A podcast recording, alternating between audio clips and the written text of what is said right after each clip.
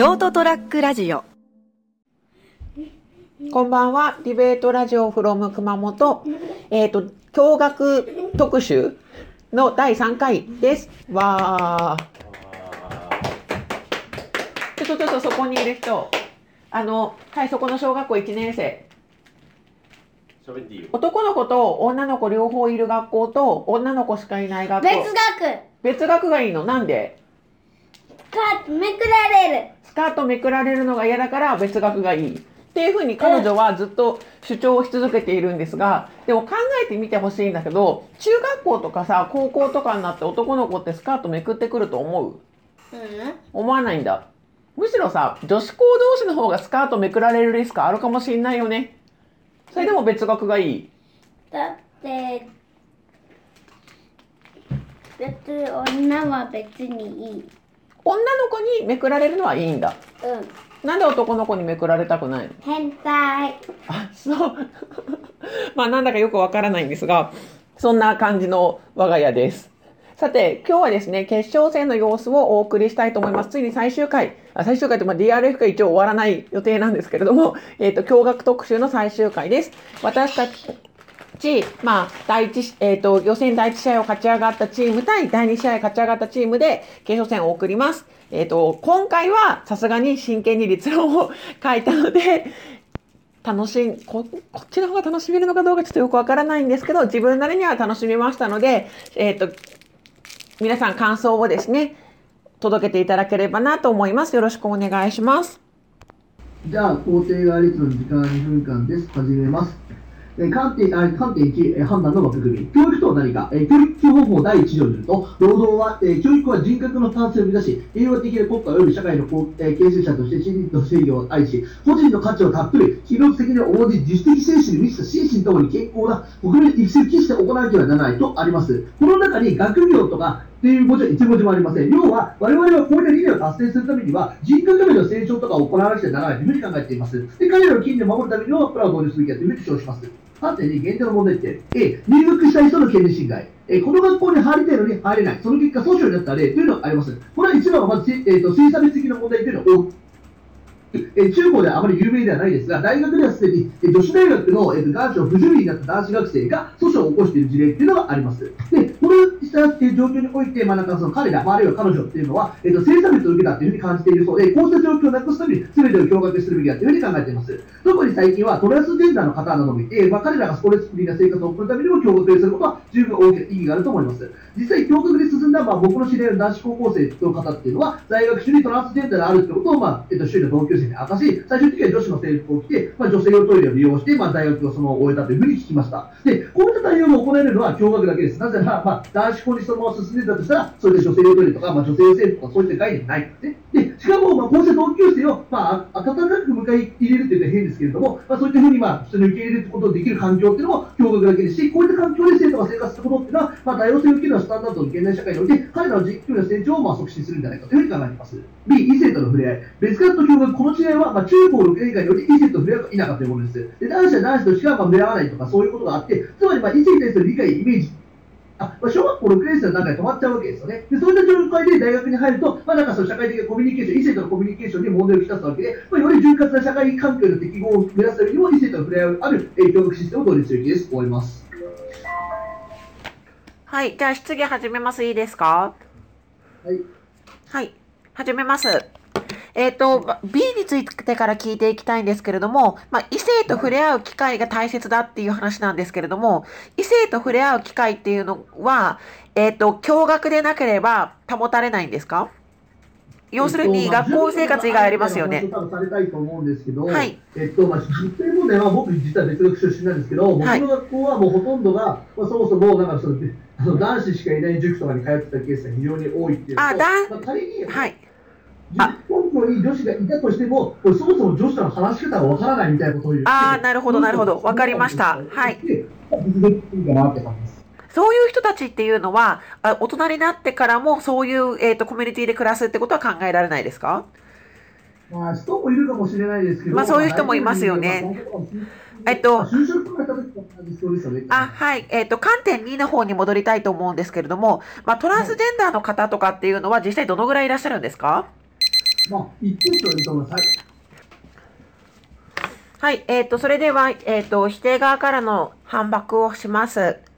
始めます。観点1についてなんですけれども、まあ、あの、学業とかじゃなくて人格が大切だよってことで、まあ、人格も学校生活においては大事だ。ここについては認めます。で、次、観点2についてないんですけれども、えっ、と、まあ、性差別だっていう話なんですけれども、まあ、現状において、まあ、共学校と別学校っていうのが、この世界に存在していることを、あの、日本に存在していることを考えると、どうしても共学校の方がいいという人は共学校に行けばいいですし、まあ、もちろん別学校を望む人は別学校に行けばいいという状態であるというふうに現状が捉えられます。で、実際トランスジェンダーとかそういう可能性のある方っていうのは、共学校に行けば、えっ、と、まあ、いいというふうに考えられます。さらに、えっ、と、共学校の方が、トランスジェンダーだったりとか、まあ、性のマイノリティ的な部分のある方に対して寛容だとか受け入れやすいっていうことは、えー特に肯定側の立論からは立証されていませんでしたので、えーその、共学校に行った方が過ごしやすいかどうかも、まあ、疑問が残るところです。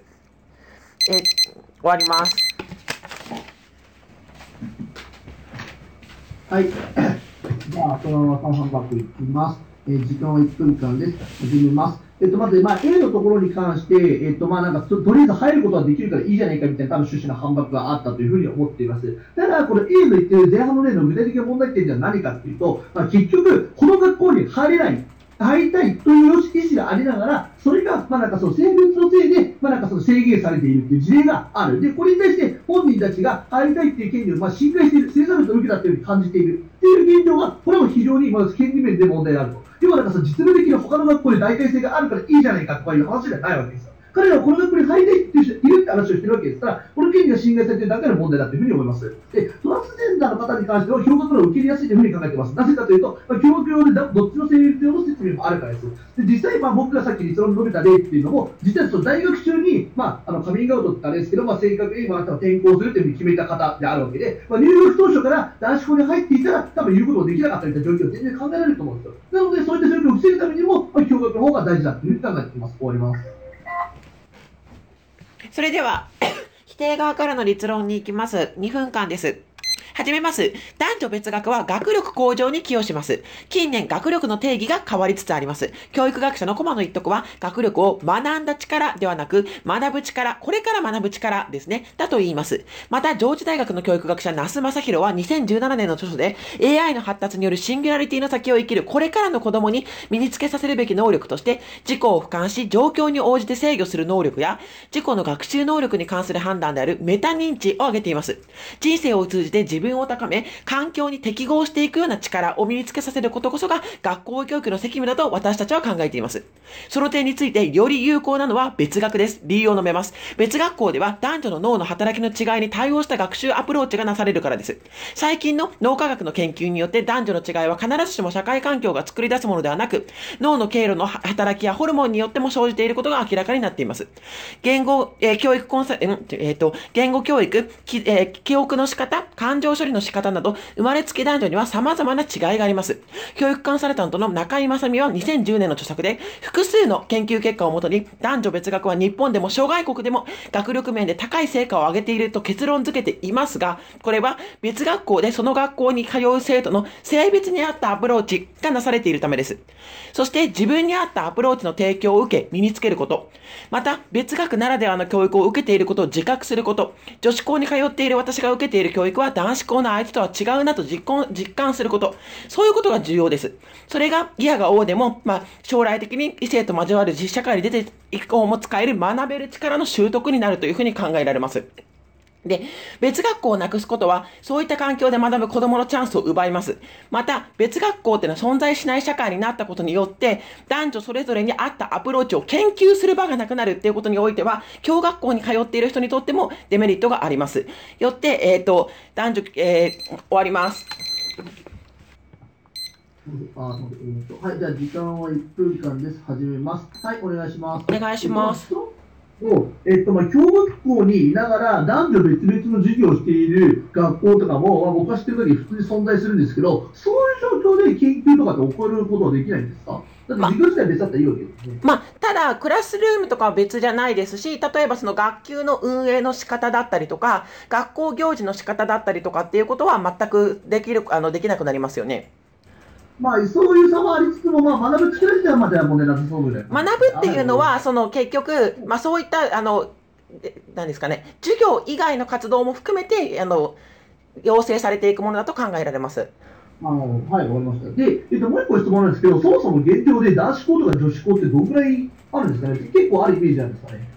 いや別にそれは地域によっての差とかもあると思います。あの、地域によっての差とかもある。まあ、じゃあ、トータルどれぐらいか、まあ、よくわからない感じですか、ここでは述べてないですね。。はい。わかりました。ありがとうございます。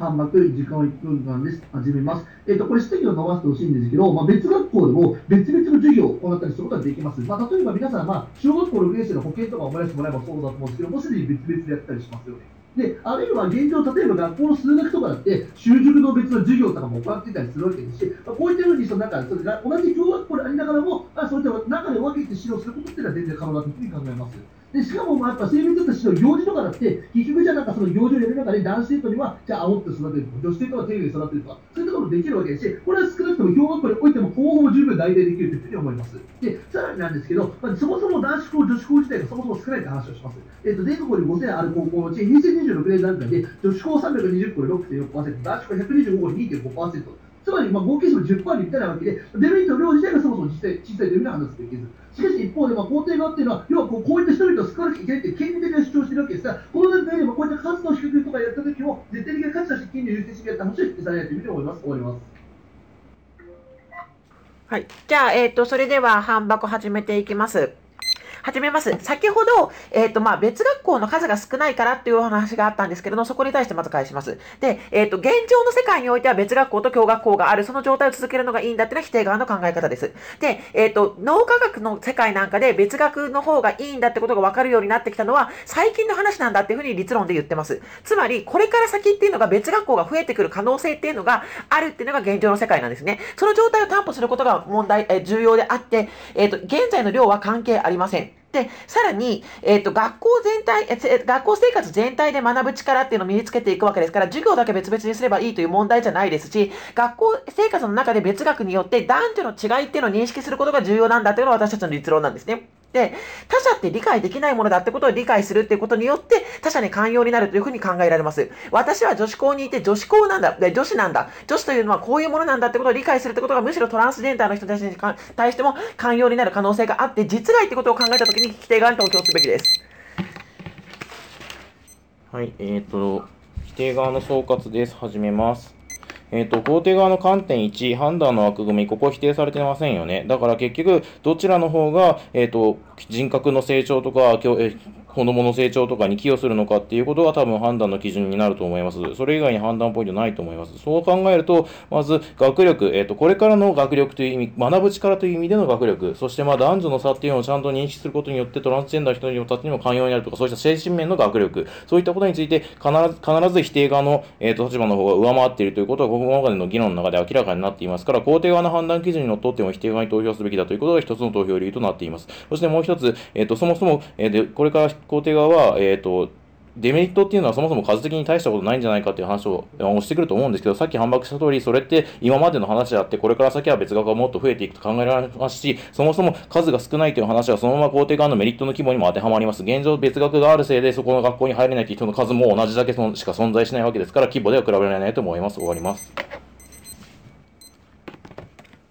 はい、では、肯定側の総括、1分間です。始めます。はい、えっと、肯定側が主張しているのは、そもそも、こういった、なんかそのマイノリティの人であるとか、まあ、あるいはこの大学に入りたい、入りたいの生産の追求を求めている人が入れないっていう権利の侵害がやばいって話をしています。で、我々主張している主張っていうのは、否定側の言ってる話も確かにわかるんですけど、実効的に、じゃあなんかその共学校っていうシステムの中で、そうやってなんかその男女別学もどきのことをするみたいなことが可能ですよね。要は大体性ある程度ありますよねって話をしています。で、そうなった時、我々ってるのはこうやって人々の権利を侵害することが一番やばいんだって話は否定されたいと思います。なので、まあ、この段階で肯定が入れるべきです。で、もう一個、えっと、否定側が伸ばしていく論点として、そのなんか他者を知るためには、なんか別学じゃなきゃいけないみたいな話があったと思うんですけど、でそもそもこれ考えてほしくて、要は他者を知るため、要は例えば異性ですね。異性を知るためには別学校ではなくて、共学校で、その相手を、相手のしている人を知って、で学ぶって環境が十分にメリットしてあるって話は全然あると思うんですよ。ってことを考えると、まあ、この観点を声に投票にすることはできない。ってことを考えると、何を守らなきゃいけないのか、彼らのこうい権利を守ることによって、まあ、人格の成長促していく。ことが大事だというふうに思います。思います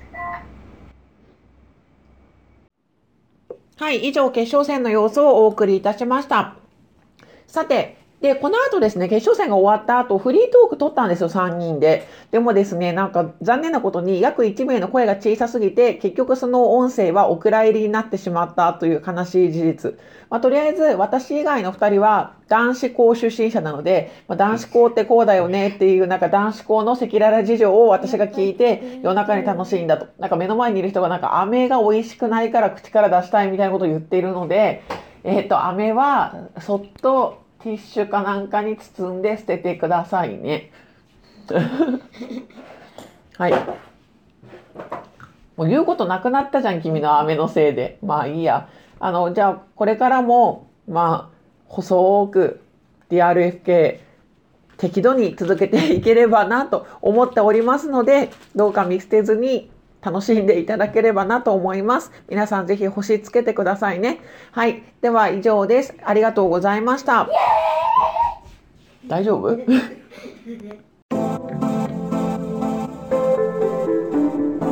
ショートトラックラジオ